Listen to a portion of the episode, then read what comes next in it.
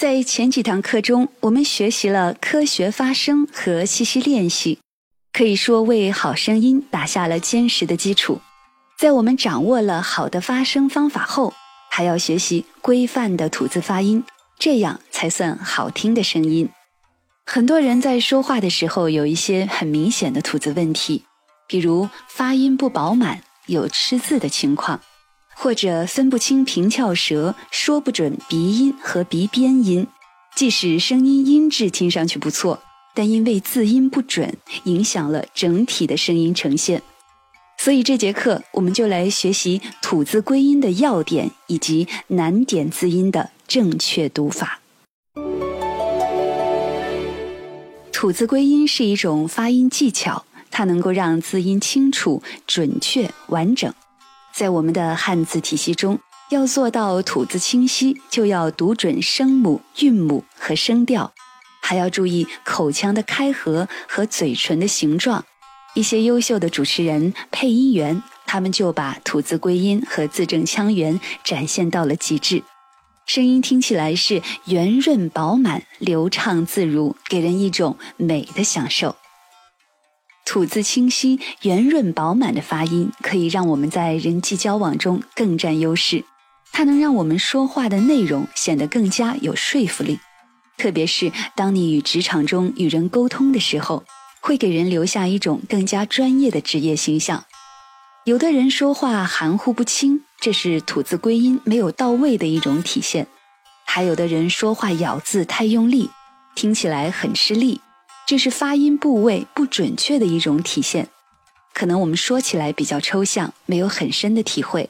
下面我们来听一段声音：勇敢点，早早，把你的心声大声喊出来吧！欧华晨，我选你。刚刚听到的这一段声音是电视剧《爱情公寓》里的一个片段，虽然它是以比较幽默的方式去展现的，但我们仍然可以发现，它把两个字音合成了一个字音，这是典型的吐字不完整的一种表现，也叫吃字。这样的情况在我们平时生活中也是存在的。那发出一个清楚、完整和饱满的字音，也就是我们说的吐字归音，是怎样完成的呢？总的来说，它需要把握一个字的字头、字腹和字尾。可能你以前从来没有听过这几个词语，觉得很拗口、很陌生，但其实它在我们很小的时候就学过了。字头、字腹、字尾对应的就是每个字的声母、韵母和韵尾。他们的发音都有各自的要求和标准。字头发音时要准确有力，也就是声母要读准，不含糊；字腹要圆润饱满，韵母要发音完整，不能只发一半；字尾要归音到位，干净利落；韵尾发音要做好收尾，尤其是后鼻韵做韵尾的时候。接下来，我们来听一段声音。活不止眼前的苟且，还有诗和远方。远方有多远，不得而知，但是诗其实就近在眼前。刚刚这段音频是董卿老师在中国诗词大会的开场词，他的吐字归音呢非常的完整，我们可以以此为练习的素材。那我们说字正腔圆，除了跟吐字归音有密切的关系。它还跟普通话是否标准有直接的关系。想要发音准确，就需要矫正自己的地方音和习惯音，也叫正音练习。接下来，我们就来学习在汉语普通话中最常见、最容易出错的几组难点音。以下的难点音要对照发声器官图查看我们说到的发声部位。接下来说到的一些部位是我们平时不太熟悉的。好，首先来看第一组平舌音与翘舌音，也就是我们说的滋、呲、丝和吱、吃、诗。很多人发不准这组音，是听不出来它们的区别。所以首先要能够听辨，知道它们发音的区别在什么地方。平舌音滋、呲、丝也叫舌尖前音。其实我们完全可以从字面上去理解，就是舌尖与上齿背接触发出的音。发好这个音要注意三点：第一就是接触位置，正确的位置是舌尖与上齿背接触，不是舌头大面积的去接触上齿背。第二，在发音时力量要集中，舌尖在接触上齿背时，力量集中在舌尖上。如果力量不集中或分布在其他的位置，那这个发音听起来是软弱无力的。第三，避免舌尖与上下牙齿的中间接触，那样发出的音就是我们说的有点漏风了。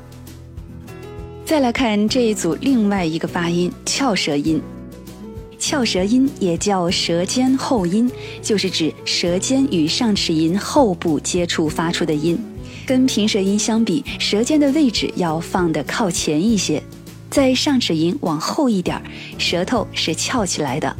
发翘舌音容易出现的两个问题，第一是容易把翘舌发成卷舌音，也就是翘舌这个动作太用力了，就会发成吱吱。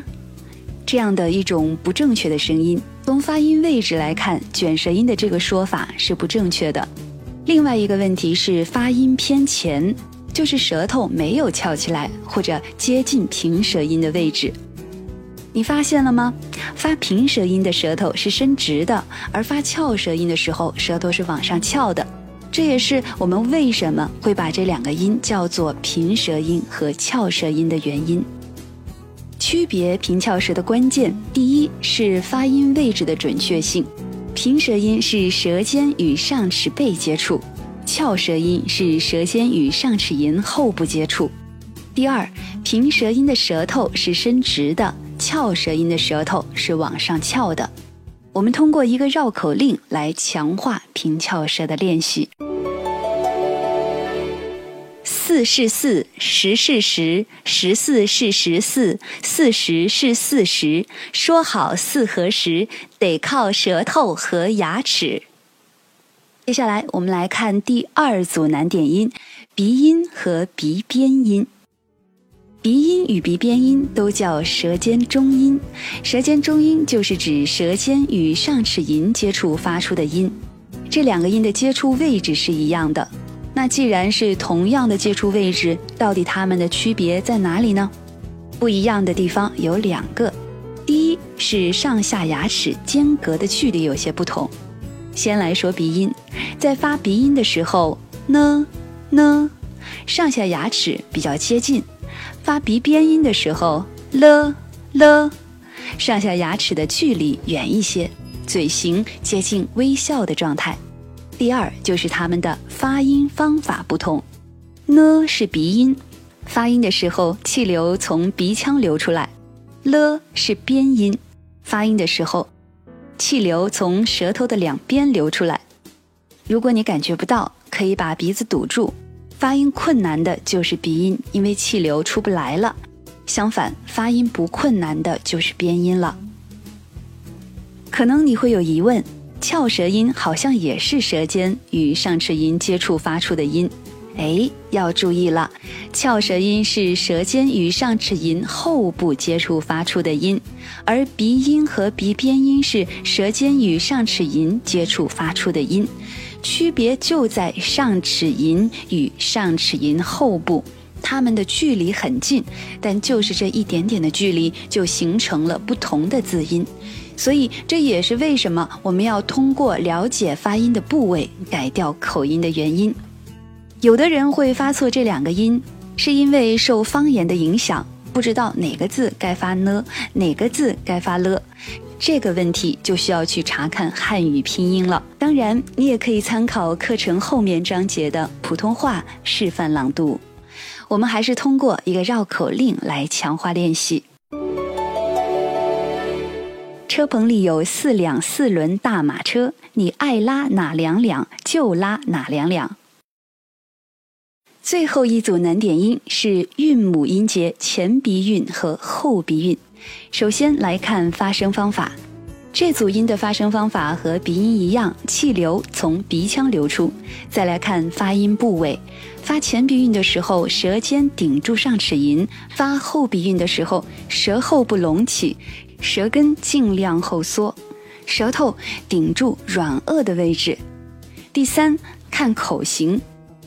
发前鼻韵的时候，口型是比较闭合的；而发后鼻韵的时候呢，口型是比较开一些的。我们通过一个绕口令来强化练习：扁担长，板凳宽，扁担没有板凳宽，板凳没有扁担长，扁担绑在板凳上，板凳不让扁担绑在板凳上，扁担偏要绑在板凳上。这三个绕口令，请大家一定要跟读，特别是自己发音有问题的地方。好了，今天的课程到这儿就接近尾声了，为你总结一下我们今天学习的内容。今天我们学习了吐字归音的要点：字头要准确有力，字腹要圆润饱满，字尾要归音到位。还解析了汉语普通话中常见的三组难点字音。平舌音与翘舌音、鼻音与鼻边音、前鼻韵和后鼻韵。除了讲解这三组难点音的发音位置与发音方法之外，还有三个绕口令去辅助练习，帮助你修正口音问题，发出吐字清晰、字正腔圆的好声音。想要有免费的声音评测以及优质好课，可以加上老师微信：四幺九八八四二三。